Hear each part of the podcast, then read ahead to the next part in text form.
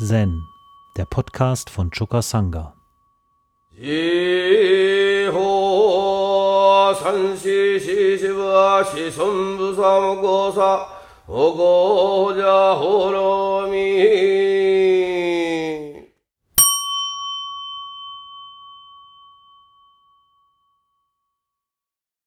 Wenn wir Sazen üben, dann üben wir im Grunde genommen nichts anderes als erwacht zu leben. Erwacht und mit Freude mich mit Triefnase und Trauer und leidverklebten, tränengeröteten Augen, sondern mit wirklichem Spaß uns in diesem Universum aufzuhalten. Und uns aber hier klar ist, die wir Zen üben, ist, wir brauchen mehr als Einsichten. Einsichten sind schön und gut. Aber das Wichtige ist, die Konsequenzen aus unseren Einsichten zu ziehen und zu üben. Und dieses üben müssen oder üben wollen oder sich darauf einlassen, das erscheint manchen von uns als unnötige Zumutung. Kann man das nicht schon einfach als App irgendwo im App Store runterladen? Muss man das wirklich noch alles selber üben? Gibt es da nicht einen Kommentator auf Schritt und Tritt, den man sich einfach ins Ohr einsetzen kann und der einen rechtzeitig warnt? Ich habe neulich ein Bild gesehen von einem Google-Fahrrad. Äh, so Fahrräder fahren, das will ja geübt werden, ja. Aber so ein Google-Rad, äh, das stellst du da im Raum, das bleibt auch gleich so richtig stehen. Ne? Und dann gibt es da äh, auf deinem Smartphone eine App und dann sagst du, ich möchte, dass mein Fahrrad um 11.43 Uhr gerade vor dem Eingang des Togenji-Tempels steht und dann steht es da. Und dann gehst du hin und willst das Ding mal umschmeißen, dann geht es in die Wiege und dann kommt es wieder hoch. Tolles Ding, ja. Kannst du deine Kinder draufsetzen, eins vorne, eins hinten, und sagst, fahr mal hin in den Waldkindergarten, Google-Fahrrad, fährt die Kinder dahin. Totale Entlastung der Familie. Du kannst dich da draufsetzen, gibst deinen GPS-Standort ein und sagst, wo du hin willst. Dann kannst du vorne deinen Laptop aufklappen und während dein Fahrrad dich dahin bringt, dann kannst du in aller Ruhe arbeiten. Tja, ist demnächst soweit. Muss man gar nicht mehr so viel üben, Fahrrad zu fahren. Fahrrad fährt von alleine. Warum gibt es das nicht im Zen? Warum müssen wir hier ständig üben und so weiter? Ja, warum wohl? Es liegt auch so ein bisschen an dem Gewohnheitenkontext, in dem wir uns bewegen. An dem Deutungskontext, in dem wir uns bewegen. Und hier sind wir jetzt auf einem Anfängersession. Das heißt, hier ist der offene Geist gefragt der offene, neugierige, erkenntnisbereite, aber auch übungsbereite Geist. Das ist etwas, was wir hier hoffen vorzufinden und worum es geht. Und im, in unserem speziellen Zen, da üben wir halt mit Hilfe von Koan. Koan, das sind diese Rätsel, von denen man auch schon mal in der Zeitung gelesen hat, die man vielleicht auch schon selbst am eigenen Leibe ausprobiert hat. Also eine bestimmte Übung, die dazu beiträgt, dass unser Geist sich öffnet für neue Erkenntnisse, aber auch vor allem für eine neue Praxis. Und diese Choren, die berichten dann für gewöhnlich von kurzen Begebenheiten zwischen Meistern und Schülern. Und äh, diese Anekdoten werden uns anvertraut, um selber damit zu üben. Wir versuchen uns dann in die Position der jeweils handelnden Personen da hineinzudenken. Wir erkunden, in welcher Beziehung wir zueinander stehen, wie die Beziehung im konkreten Fall aussieht. Ja, welchen systemischen Gesetzen sie ausgesetzt sind und so weiter und so fort. All das können wir erforschen.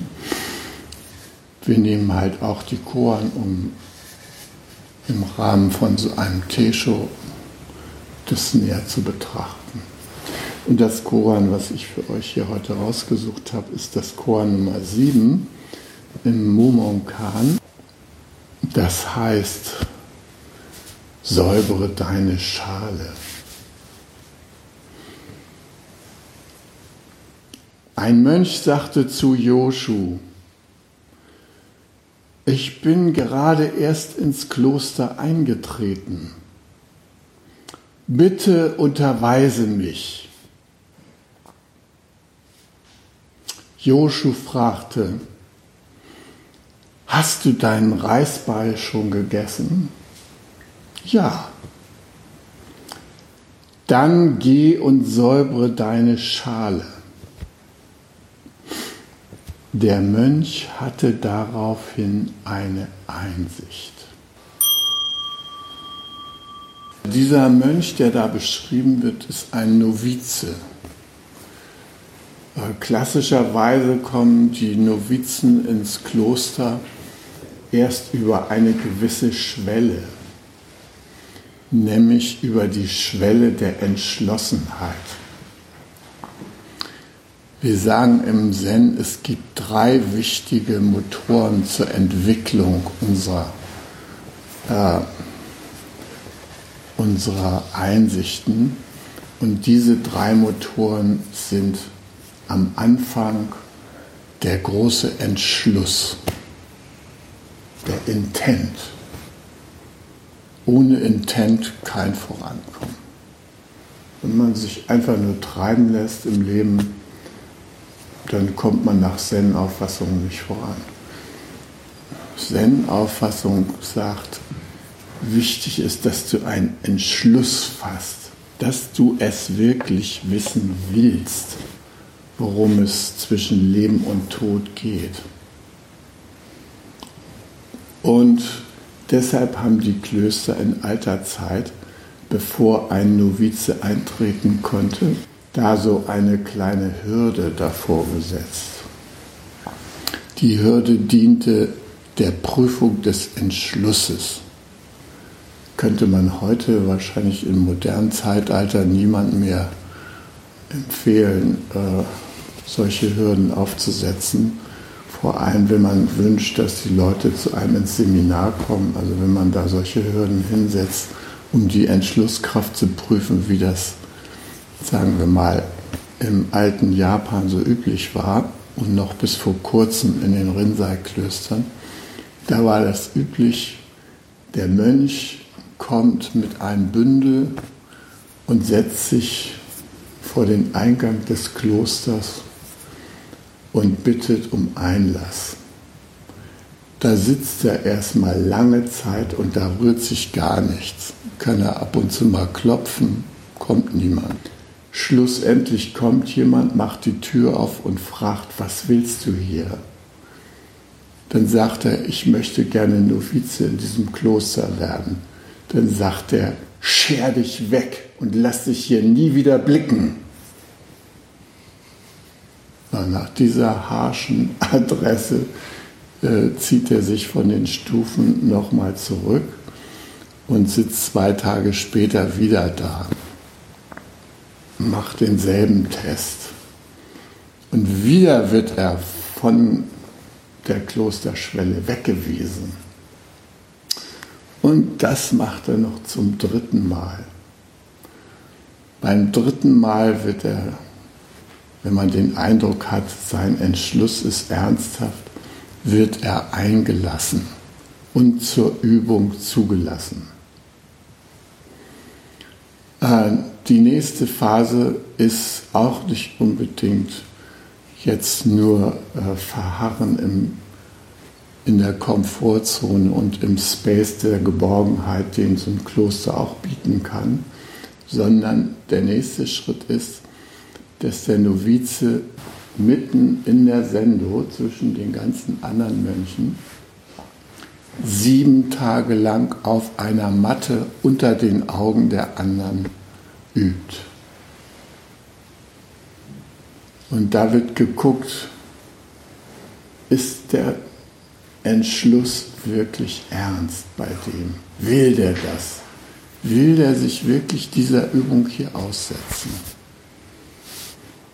Wenn er diese sieben Tage einigermaßen gut durchsteht, dann wird er in die Mönchsgemeinschaft aufgenommen. Erst dann erlebt er, was da in so einem Kloster überhaupt abgeht. Vorher ist er noch in diesem besonderen Raum. Ja? So, und jetzt kommt er dahin und jetzt ist er hier so wie der Mönch hier, der Joshu da fragt. Ja? Der hat also jetzt mitgemacht, aha, man steht da ganz schön früh auf. Ne? Dann wird erstmal da bummelig Sutren gesungen und so weiter. Verstehst kein Wort, die Leute sind da mit einer affenartigen Geschwindigkeit am Rezitieren. Ja, du kannst kaum Schritt halten mit deinen Augen, geschweige denn mit rezitieren und so. Und na, dann hast du da äh, eine halbe Stunde dich diesen Vibrationen ausgesetzt und ja, endlich geht's äh, und du kannst dich hinsetzen und in Ruhe da sitzen. Ja. So, das könnte ja eine gute Gelegenheit sein, um sofort ins absolute Samadhi einzusteigen. Aber dazu müsste man erstmal wissen, was das ist. Wozu, was soll das, ja? Wieso absolute Samadhi? Wieso in, in die Tiefe gehen und schweigen? Warum nicht drüber nachdenken, äh, wie es wohl den Geschwistern geht, die jetzt draußen sind und die gerade Fahrschule machen oder sowas? Ne? Warum sich nicht damit beschäftigen? Nein, das Denken des Nichtdenkens ist angesagt. Ja? Na, da versuchst du reinzukommen. Ja? So, und dann machst du mehrere Versuche als Novize und mh, hm, du kannst dann sehen, äh, wie du atmest und wie die Alten atmen. Also als ich das erste Mal im Zen-Kloster in, in Japan war, da habe ich mich gefragt, wie die das hinkriegen, dass sie da eine Stunde sitzen und sie nicht rühren. Ja? Also mal abgesehen, dass unsere europäischen Beine etwas anders gestaltet sind als die japanischen, weil die schon von früher Jugend an Bodenhaltung gewohnt sind. Äh, da ist doch erstaunlich, wie die da so völlig gelassen und ruhig sitzen können, ohne eine Bewegung zu machen. Also ich habe dann so meine Atmung beobachtet und dann habe ich so von meinem Freund Kosan die Atmung beobachtet. Da habe ich, hab ich so gesehen, der macht so eine tiefe Einatmung und dann atmet er aus und atmet er aus und atmet er aus und atmet er aus und atmet er aus und atmet. Das hört überhaupt gar nicht auf mit dem Ausatmen. Und dann ist eine Minute rum und hat er gerade mal einen Atemzug gemacht. Ja. In der Zeit habe ich mindestens schon 100 gemacht. Ja. Also äh, eine ganz andere Form des Präsentseins mit dem eigenen Körper, mit dem eigenen Atem. Das ist das Erste, was mir aufgefallen ist. Das habe ich ausprobiert. habe ich gemerkt, Mensch, der Atem, der bringt's. Also der hat viele Qualitäten, dieser Atem. Äh, manches erwähne ich manchmal im Doxam-Raum, ja. Also dieser Atem, der führt uns äh, in die eigene Tiefe, verbindet uns mit, dem, mit der eigenen Körpermitte, ermöglicht uns das Denken des Nichtdenkens tatsächlich zu verwirklichen, weil er uns hilft, so eine kleine letzte Spannung im Hara aufrechtzuerhalten, die unser Denken unterbricht und gleichzeitig unseren gesamten Organismus mit frischem Sauerstoff versorgt und uns ermöglicht, unsere Energien im Körper herumzuschicken. Wir können die an irgendwelche kritischen Zonen zum Beispiel hinlenken. Ja, beispielsweise äh, Schmerzen im Mittelfinger oder irgend so was Komisches, was auftreten kann beim Sazen. Ja? Nicht zu sprechen von Knieproblemen oder sowas. Das sind alles Dinge, die mit dem Atem sehr gut angelaufen werden können. Mit dem tiefen Atmen. Das hilft uns, in die Präsenz zu kommen und mit diesen Zuständen umzugehen und daraus Freude zu ziehen. Und wenn wir das nicht haben, dann geht es ein, wie mir in meinen ersten Session habe ich oft erzählt, das erzähle ich jetzt hier nicht noch. Auf jeden Fall, da habe ich den Eindruck gehabt, das ist so eine Sadomasochistenveranstaltung, da bleibt man lieber fern. Konnte bloß nicht weg, kein Handy, gab es nicht damals, kein Taxi, zu weit weg, kein Telefon. Also nobles Schweigen, halt die Klappe, sag nichts. Das waren so Umstände, die mich da gehalten haben. Äh, aber das war jetzt nicht so erbaulich. Ja? Gut, also da bist du da neu und da guckst du dich um und horchst und wie, wie machen es denn hier die alten Hasen und so. Äh, womit gehen die um? Dafür bist du dann ganz offen. Ja, äh, man stellt sich ja vor, wie so ein Kloster so funktioniert und da macht man jetzt ständig seine Überraschungen. Ja. Hm. Ich war kaum angekommen, äh, da erschien äh, der Inji des Roshi und brachte mir äh, eine Flasche Black Label und eine Flasche Portwein und sagte, fühl dich hier ganz wie zu Hause. Und da habe ich gedacht, so ein Kloster ist doch so ein Tugendhort, ja, da das ist doch kein Alkohol. Also die Silas, das hatte ich auch schon mal kennengelernt. Da wird doch gesagt, keine berauschenden Getränke und so weiter. Ne? Ja, also ich war total erstaunt über so einen Empfang. Ja? Fühl dich zu Hause. Äh, kurze Zeit später wurden wir in so eine Art argentinisches Steakhouse geführt. Ich habe auch gedacht, mein Gott, das ist doch eigentlich hier mehr so vegetarisch gedacht und so. Ne? Oder beim Rohatsu-Session am dritten Tag kam plötzlich äh, zum Tee, zu dem man manchmal so einen kleinen Keks bekam, kam da ein Mönch rein mit so einem riesigen Tablett und alles solche Big Macs Doppelwooper oder sowas. Ja. Und nach dem Motto, wohl bekommst, kriegte jeder so ein Ding. Und eine Schwierigkeit bestand dann diese, äh, diese Klappverschlüsse, in denen dann diese dicken Frikadellen drin sind, die nachher wieder aufs Tablett zu kriegen, weil du machtest die Dinger zu und dann sprangen die so auf. hüpften die Verpackungen da in der Sendung rum. Ähm, also das sind alles so Sachen, die man als Novize da erstmal gar nicht erwartet, ja? die einen einfach zum Staunen bringen. Das ist auch wirklich üblich im Zen, dass man immer wieder überrascht wird. Na, jetzt kommt der hier, nachdem er also das schon drauf hat mit dem morgendlichen Rezitieren und dann sitzt du da und atmest und dann ist eine Sitzrunde, zwei Runden, dann kommst du ins Docks an, ja? zum Lehrer. So, jetzt hast du Interviewchance. Was ist die wichtige Frage, die ich hatte? Alles vergessen, oh Gott. No. Was machst du? Jetzt fällt dir nichts mehr ein von dem, was du fragen wolltest. Ja, dann sagst du irgendwas wie der hier.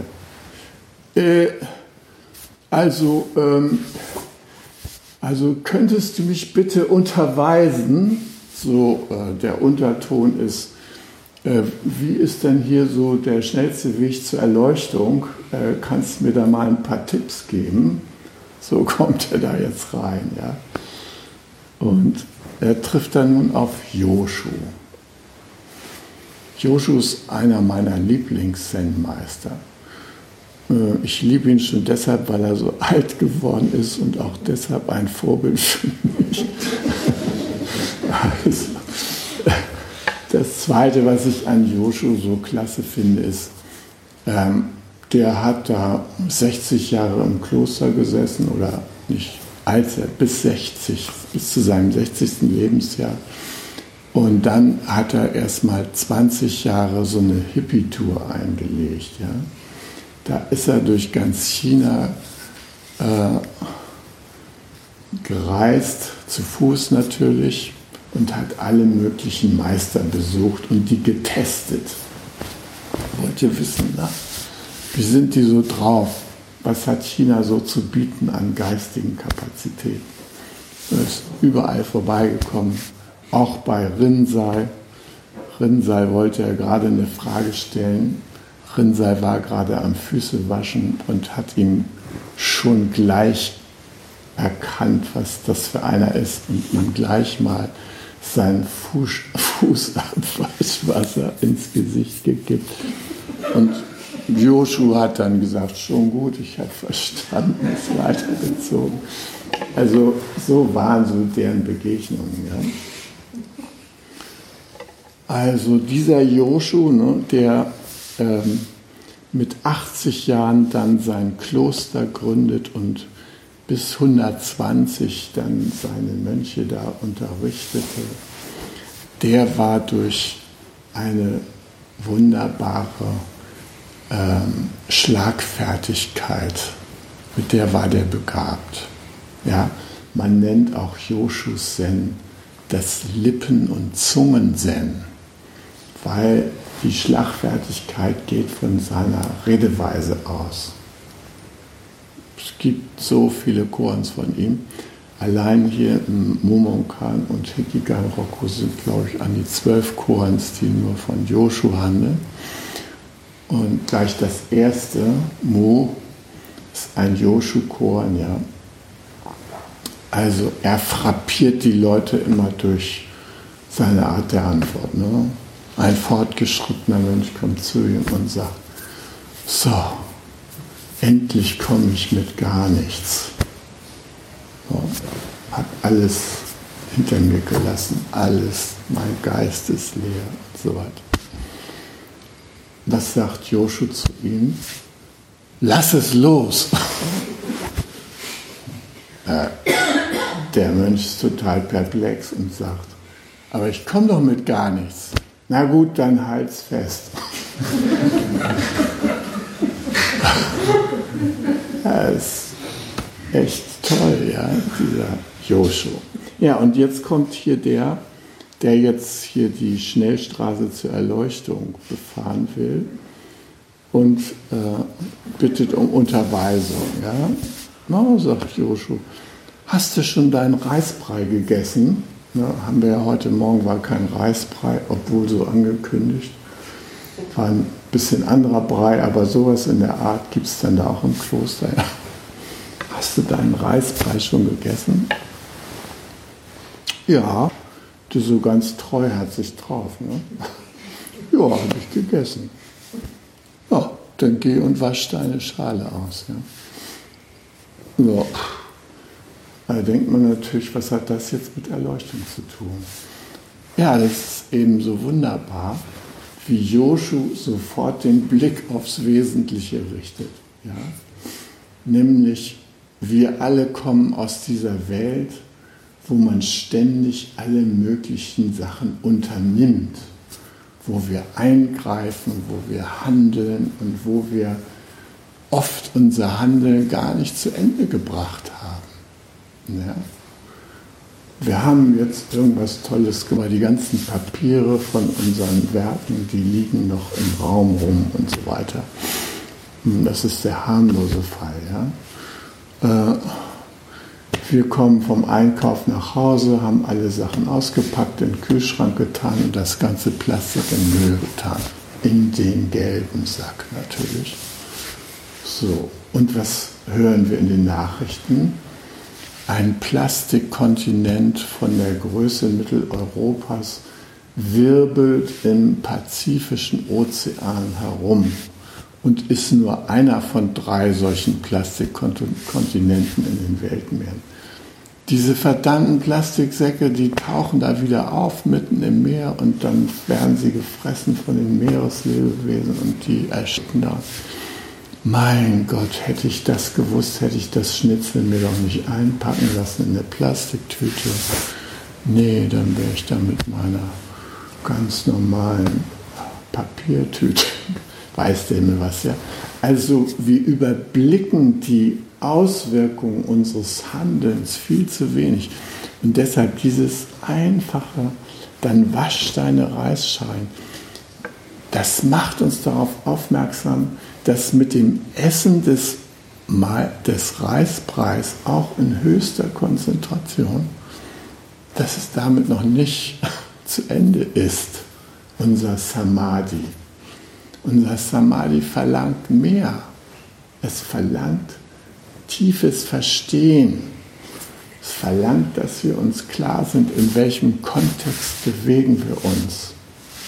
Dass wir uns klar machen, habe ich wirklich alles getan, um die Sache zum Abschluss zu bringen. Als ich mit diesem Korn geübt habe, kam ich einfach nicht auf die Pointe. Ja. Ich habe da gesessen und gesessen und schließlich hat der Roshi mich angebrüllt. You must practice aftercare! Hm. Er wohnte bei mir im Haus und ähm, das war natürlich irgendwie herausfordernd, weil wer mal in meinem Haus gewesen ist, der sieht das auch jetzt trotz 40-jährigen Zen-Trainings, man da immer noch auf nicht abgeschlossene Vorgänge stößt. Ich übe jetzt schon so lange dieses Korn, aber es ist immer wieder es überrascht mich selbst, wie schnell das passiert. Ja? Diese Anhäufungsmechanismen, wie die da im Gange sind. Äh, teilweise kann man ja gar nichts dafür. Da fliegt dann der Blickpunkt ins Haus und der Otto-Katalog und all solche Sachen. Du bist am Überlegen, wie du den Kram dir von der Pelle halten kannst. Da ist schon wieder das nächste drin. Und dann versuchst du deine Dinge zu tun, dann äh, heißt es ja hier neuer Player runterladen und so weiter. Na gut, klickst du einmal drauf, ja, dann erstmal eingeben, dies, das, jenes und so weiter. Entnervt nach 20 Minuten äh, hast du das Teil da, Teil installiert, ja. Dann geht das wieder los. So, und so sind wir immer mit diesem unvollständigen Handeln konfrontiert, also diesem es nicht zu Ende gebracht zu haben. Das ist für mich ein echter Leidensfaktor, ja. Also das immer wieder zu beobachten. Und das ist ja jetzt nur im Kleinen, ja. Wenn wir jetzt mal auf uns als Gesellschaft gucken, wie wir uns im Großen verhalten, und die Dinge nicht zu Ende bringen. Also ich mag gar nicht die Atomkraftwerke erwähnen, deren Müll irgendwie eine Million Jahre äh, sicher verschlossen vor der Nachwelt bewahrt werden muss, damit da nichts Böses mit passiert und wo die Gelehrten sich überlegen, wie man den beschriften kann, damit das in 20.000 Jahren noch gesehen und gelesen werden kann. Ja? Wir haben keine Erfahrung damit. Die Chinesen, die haben immerhin eine 5000-jährige Schriftsprache und die haben auch schon mal alle Weisheiten Chinas auf Steinplatten eingraviert, 600 Jahre lang und in Lehmstaub in tiefen Höhlen in Bergen verstaut, weil sie befürchtet haben, dass, es, äh, dass sie in einer Untergangszeit leben. Und da haben sie sich gesagt, wenn die Welt untergeht, eins ist gewiss, Chinesisch wird man noch lesen können. Und deshalb haben sie das in Stein gemeißelt und in Lehmstaub gehüllt. Und vor 20, 30 Jahren hat man diese Platten da entdeckt. Ein deutscher Forscher war beteiligt und es ist total toll, was die da alles aufgeschrieben haben. Dann hat man von diesen Platten einen Papierabzug gemacht und sie wieder in Lehmstaub getan, weil es eine tolle Art ist, das zu archivieren. Ja. Nachhaltig. Computer sind da nicht so nachhaltig. Ich will manchmal was nachgucken, was ich vor 15 Jahren oder sowas geschrieben habe. Äh, das Programm gibt es nicht mehr, das ist schon weg. Die Datei kann man noch sehen, da äh, den Titel, das ist noch zu sehen, aber was da drauf ist, weg. Hat ja auch was Heilsames. Man braucht sich damit nicht mehr zu befassen, das ist halt weg. Aber sagen wir mal, wir haben diesen, diesen Bezug zu den, zu den Folgen unseres Handelns, den stellen wir oft nicht her. Und das liegt auch daran, dass wir nicht genau genug verstehen, in welchem Kontext wir uns bewegen mit unserem Handeln. Wir sind da manchmal naiv, unschuldig und unbefangen und ja, und dann sind wir erstaunt über die Konsequenzen, die es hat. Ich habe mich damals ähm, in den 68er Jahren schon sehr früh mit ökologischen Fragen beschäftigt. Für mich waren die ökologischen Fragen einerseits interessant, weil ich ähm, von meinem Elternhaus damit befasst war. Äh, und zum anderen war das ja die revolutionäre Zeit. Und da erschien mir die Ökologie ein viel besserer Hebel zur Veränderung der Gesellschaft zu sein als die leidige Klassenfrage. Ja. Arbeiter müssen bewusst werden, dann den Kapitalismus stürzen und dann kann es weitergehen im Zuge der Weltrevolution. Das war so die vorherrschende Meinung, aber ich dachte, nee, also der sogenannte Hauptwiderspruch ist vielleicht gar kein Hauptwiderspruch, vielleicht ist es angesichts der ökologischen Belange eher ein Nebenwiderspruch. Man muss mehr sich so darauf fokussieren. Ja, da habe ich mich natürlich sehr beschäftigt mit äh, den Konsequenzen unseres Handelns und wo wir da hinkommen und so. Und äh, ja, und dann kam das erste 1969, das erste Sofortprogramm der Bundesregierung raus. Genscher war damals Umweltminister. Und die hatten einen ganz tollen Clou äh, als Maßnahme. Erstens haben sie behauptet, das sogenannte Verursacherprinzip einzuführen. Also gedacht war, wer irgendeinen Schaden macht, der soll dafür auch einstehen.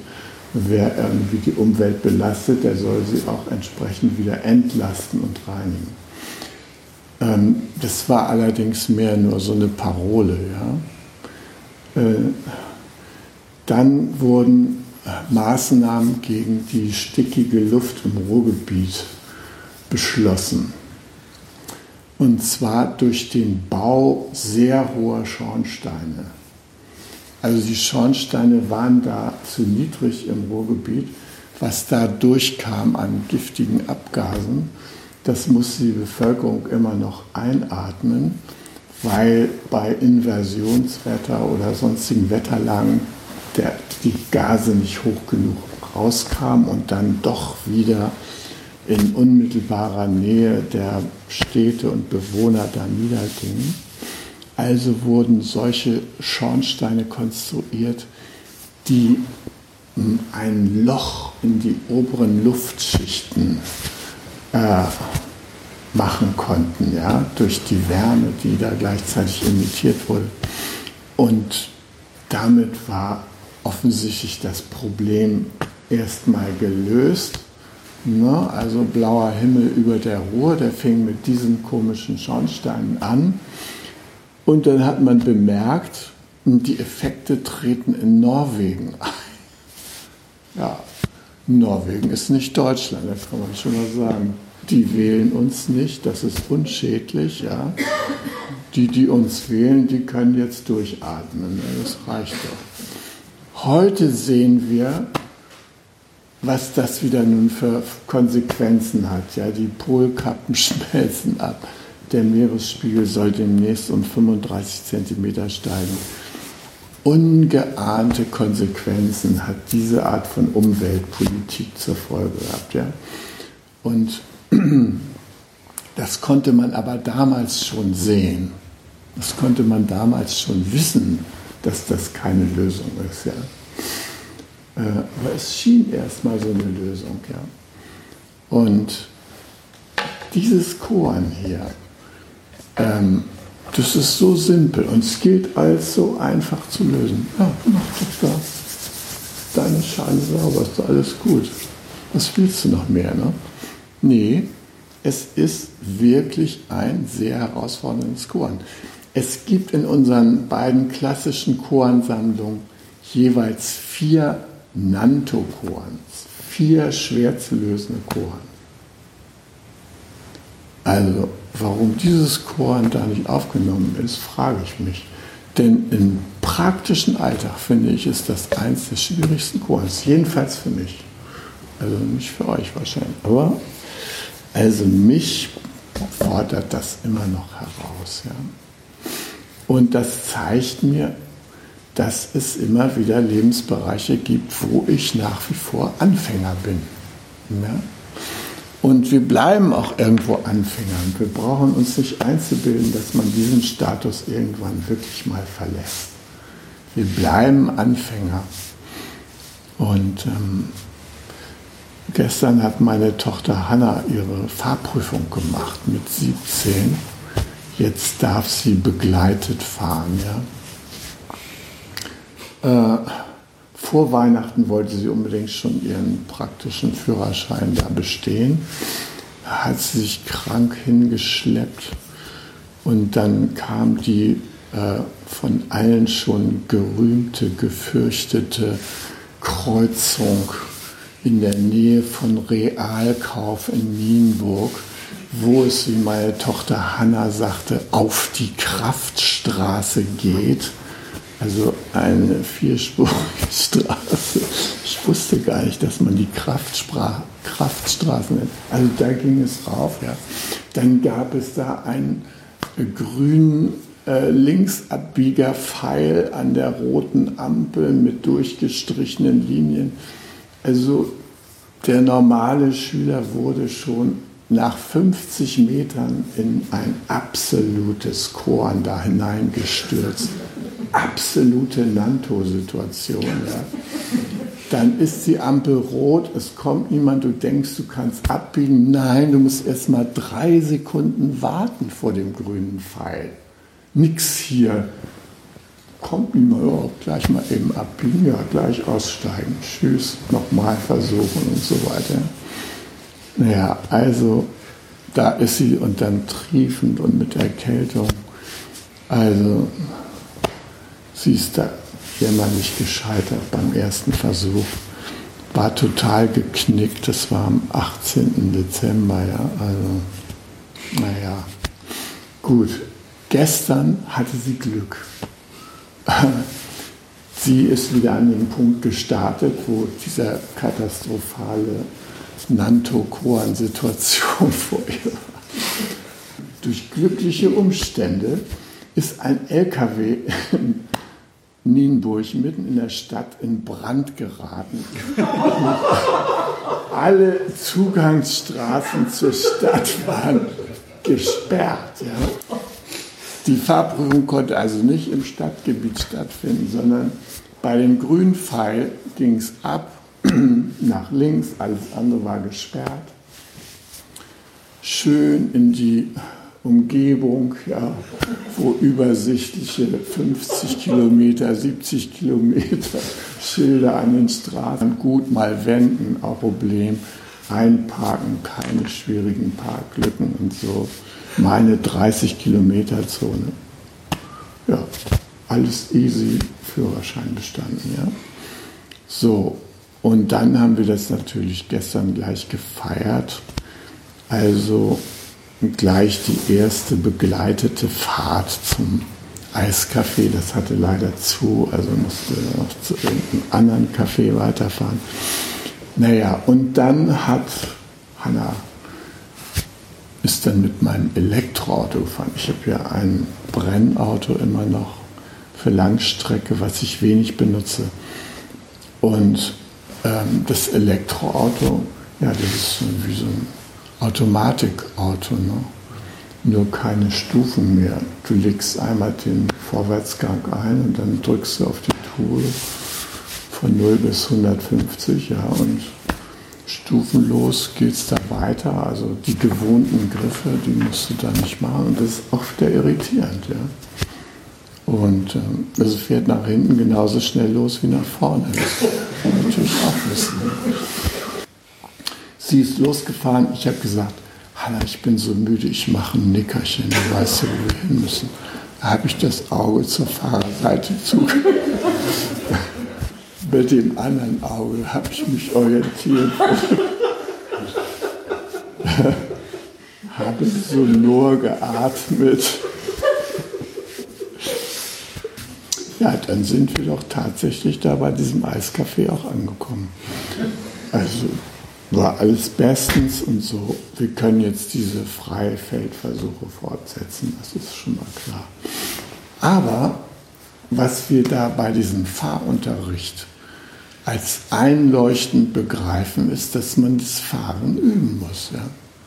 Selbst wenn man die ganze Theorie drauf hat, es nützt einem nichts. Wir müssen die Welt im wahrsten Sinne des Wortes erfahren. Ja? Wir erfahren sie, indem wir uns ganz konkret in den Bedingungen bewegen, die wir antreffen.